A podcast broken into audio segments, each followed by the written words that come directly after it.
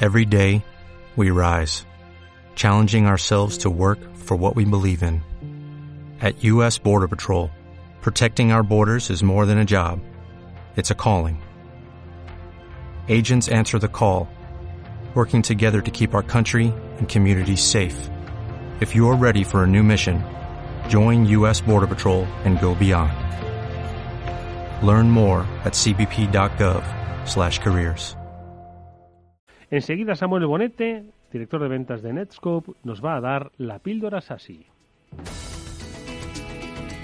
Y antes de saludar a Samuel, sí que me gustaría pedirle a Pablo Sanemeterio que nos hiciese de eh, traductor, como siempre, eh, docente y didáctico sobre el concepto de SASE o SASI, ¿no? por sus siglas en inglés, porque es un poco el que va a dar sentido, Pablo, a esta nueva sección que desarrollamos con los especialistas de Netscope y que va a poner la nube en el foco ¿no? del concepto de ciberseguridad, algo que, por otro lado, parece que es un, una evolución ¿no? la que está viviendo este, este eh, fascinante mundo, pero para que nuestros oyentes lo entiendan, el concepto de SASI, eh, del que vamos a oír hablar cada vez con más frecuencia, ¿dónde lo situamos, Pablo?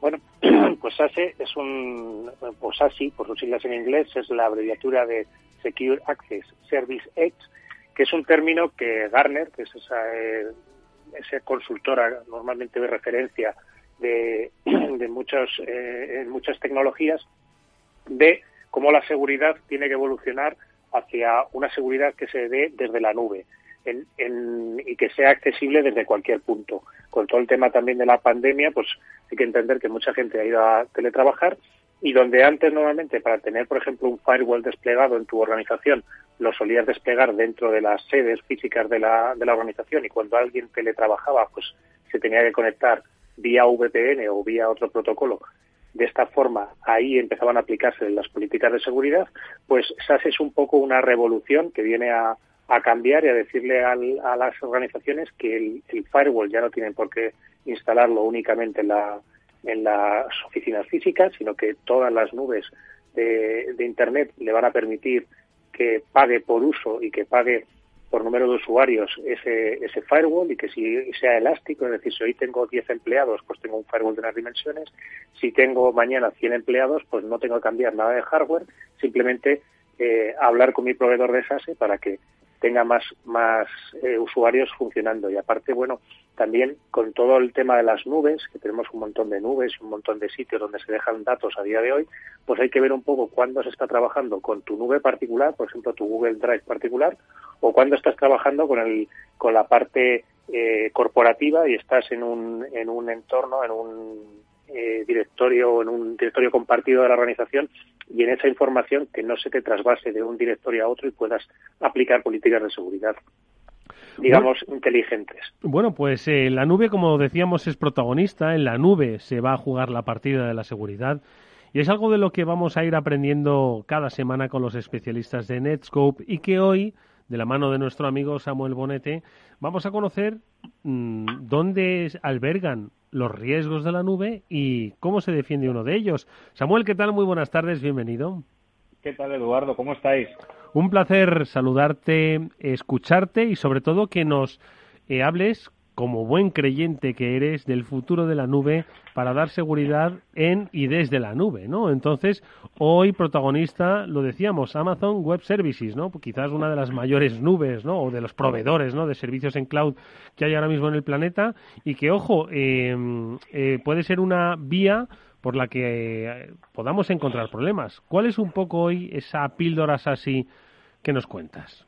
Pues mira, Eduardo, como ya sabes, el futuro de la seguridad está en la nube, lo tenemos clarísimo. Y el futuro o el presente de las amenazas también está, también está en la nube.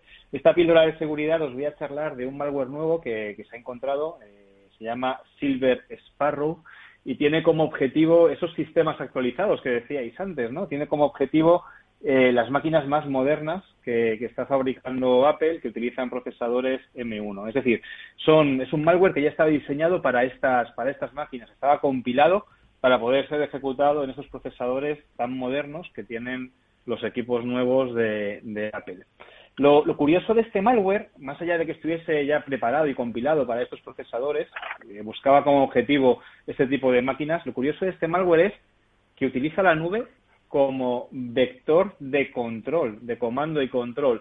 ¿Cómo, ¿Cómo es esto de que utiliza la nube como vector de comando y control? Pues ya sabéis que si yo soy un atacante y soy capaz de instalarte un malware en tu PC, eh, lo que quiero es poder controlar ese malware. Y como decía Mónica, darle una orden de cifrar y cifrarte todo el disco duro, o, darte una orden de que hagas cierta acción y exfiltrarte información.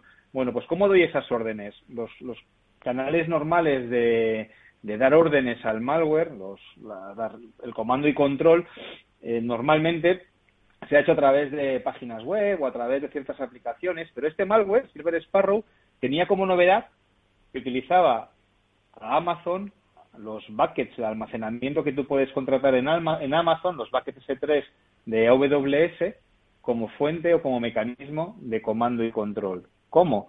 Pues el, malware se conectaba periódicamente cada hora a un bucket donde hay guardada información. Los buckets de AWS sabéis que es el almacenamiento que tienes en AWS o que tú contrates en AWS. Pues el, el malware se conectaba a un bucket específico de AWS o a varios buckets de AWS y desde ahí se iba descargando un fichero de configuración cada hora. Así que el, el adversario era capaz de dejar ficheros de configuración en esos buckets y los clientes se descargaban esos ficheros de configuración a sus PCs. Claro, es súper avanzado. ¿Por qué?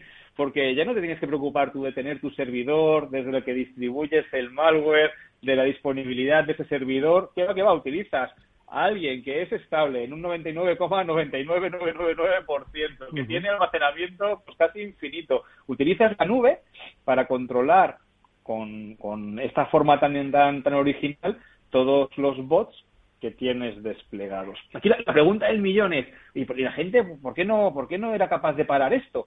Bueno, pues porque ¿quién bloquea el acceso a AWS o quién bloquea el acceso a Office 365 o quién bloquea no puedes bloquearlo. Los firewalls, los proxies, las soluciones de seguridad convencionales te permiten ir a AWS. Es más, muchas veces ni siquiera hacemos inspecciones SL, ¿no? El tráfico cifrado que va a AWS. Mm. Pues aquí la, gracia está en que nadie estaba bloqueando eso, nadie estaba controlando eso, a no ser que tuviese una solución SASI como la de Netscope, que como decía Pablo, un SASI como Netscope te permite ver y controlar a muy bajo nivel lo que hacen los usuarios en las aplicaciones cloud. Y en este caso, habría permitido controlar a muy bajo nivel que ciertos usuarios de tu organización, aun estando infectados, solamente se pudiesen conectar a los buckets de la instancia de Amazon corporativa, pero jamás hubiesen ido o hubiesen podido ir a un bucket o a un almacenamiento de una instancia de Amazon que no fuera corporativa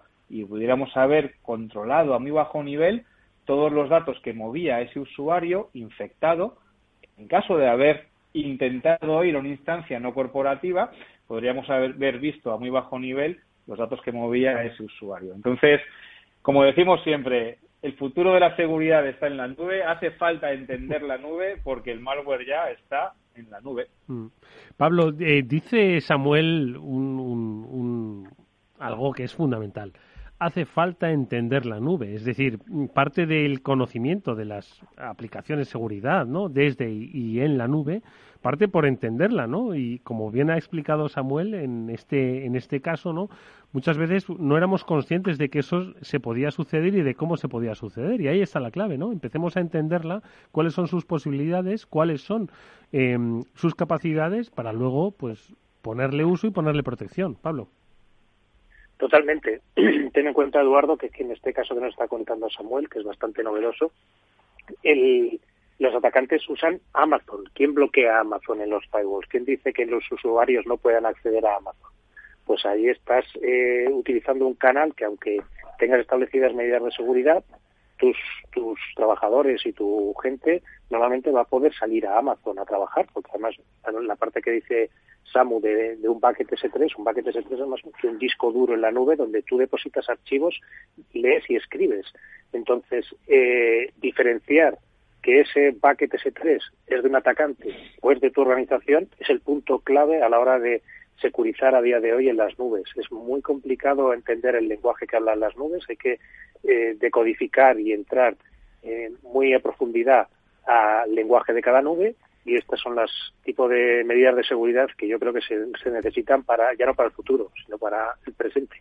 Bueno, pues eh, iremos conociendo, iremos entendiendo el funcionamiento de la nube y especialmente cuáles son, primero, los riesgos y segundo, las soluciones para que este tipo de circunstancias no afecte a nuestro e-commerce, a nuestras aplicaciones al trabajo, que cada vez más depositamos en la nube. Y lo haremos con la ayuda de los especialistas de Netscope, que como bien hemos escuchado, Samuel, son auténticos creyentes.